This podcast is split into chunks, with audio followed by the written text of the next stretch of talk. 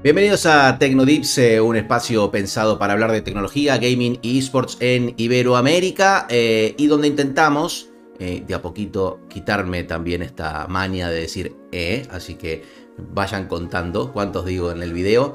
Intentar explicar, y dije otro, noticias y contarles noticias de estos tres mundos de una manera amena, de una manera fácil de digerir y de entender y que sea un repaso para comenzar el día o la tarde o el momento en el que lo escuches o lo veas, porque es un podcast y un videocast, eh, y sea ameno y sea entendible. Vamos a meternos con lo que tiene que ver con tecnología porque sigue eh, CES, la feria de tecnología en Las Vegas, y Tesla fue la compañía que eh, más acciones movió en 2021 en Nasdaq, la bolsa de valores tecnológicos de Estados Unidos. Esto no está tan ligado con CES, pero es una de las noticias del día en los Estados Unidos también.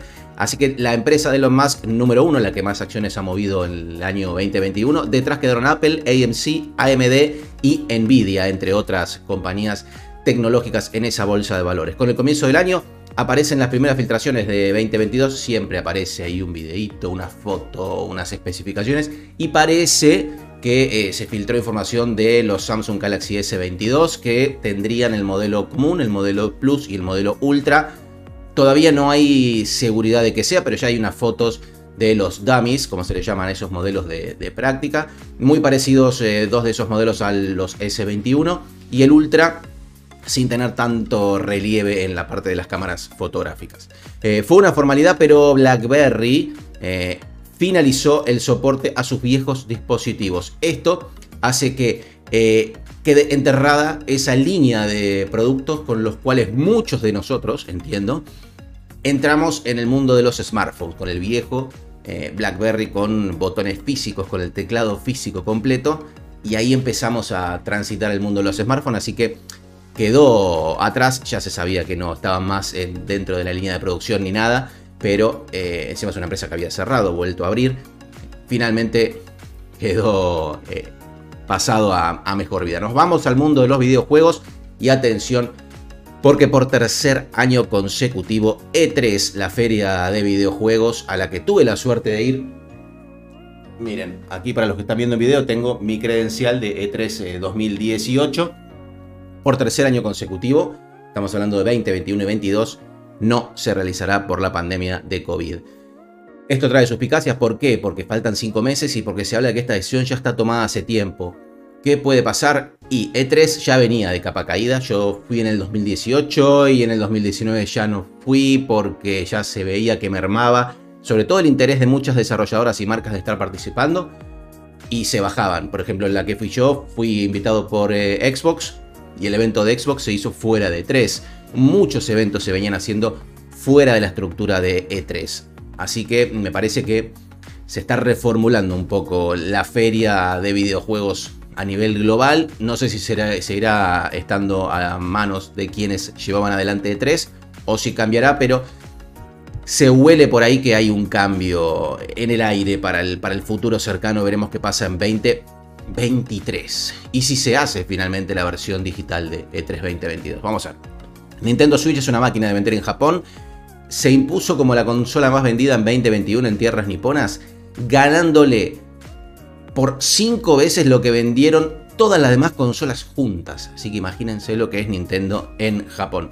Ubisoft anunció que el DLC Pagan Control de Far Cry 6 llegará la semana próxima. Estamos hablando de eh, la inclusión de Pagan o Pagan Min, uno de los excéntricos villanos de, villanos de Far Cry 4, así se dice, que llegará con ese DLC. Y se cumplen 35 años del nacimiento de Castlevania, un juego mítico de Konami, y la empresa japonesa lanzó una colección de NFTs para conmemorarlo. Obviamente nadie eh, se quiere perder la fiebre de los tokens no fungibles y en este caso es la primera intervención de Konami en este eh, mundillo eh, nuevo para muchos, no tan nuevo para otros, pero sin lugar a dudas lo que se viene. Para los que le interesan puedo dejar copiado en, alguno de los lados una nota que hice al respecto de blockchain, NFTs y, y, temas relacionados a videojuegos en esa parte. Nos vamos a los por donde la Liga Europea de League of Legends, la LEC, uno de los productos más exitosos de, lo competitivo de Riot Games, anunció que su split de primavera comienza de manera online. El crecimiento de los casos de COVID en todo el mundo no es excepción en Berlín, donde están todos los equipos de la LEC y por ahora comenzarán de manera online. Con el tiempo se verá cuando vuelven a la presencialidad. Pasando a la Superliga de España, eh, de League of Legends también. Werlib, que se sumó a Team como dueño, como socio en realidad y también como creador de contenido, podrá retransmitir los partidos de Team Heretics en esa liga en su canal de Twitch y se suma Ibai que hará lo propio con eh, Koi, su club que tiene junto a Pique. Y hablando de Koi y de ellos dos, eh, el equipo de Ibai y Pique anunció oficialmente su entrada en Valorant con un muy buen roster que presentaron con un video interesante. ¿eh? Yo en Twitter comentaba que me estaban cansando un poco los videos grandilocuentes de presentaciones de equipos. Hicieron un video muy, muy interesante con un plot twist al final eh, muy, muy gracioso. Eh, Sakei, Firm, Shrew, Hyber, Stark, Thor como suplente y Asuka como coach, el roster de Valorant. Hasta aquí lo que tiene que ver con los Tecnodips de este viernes 7 de enero de 2022.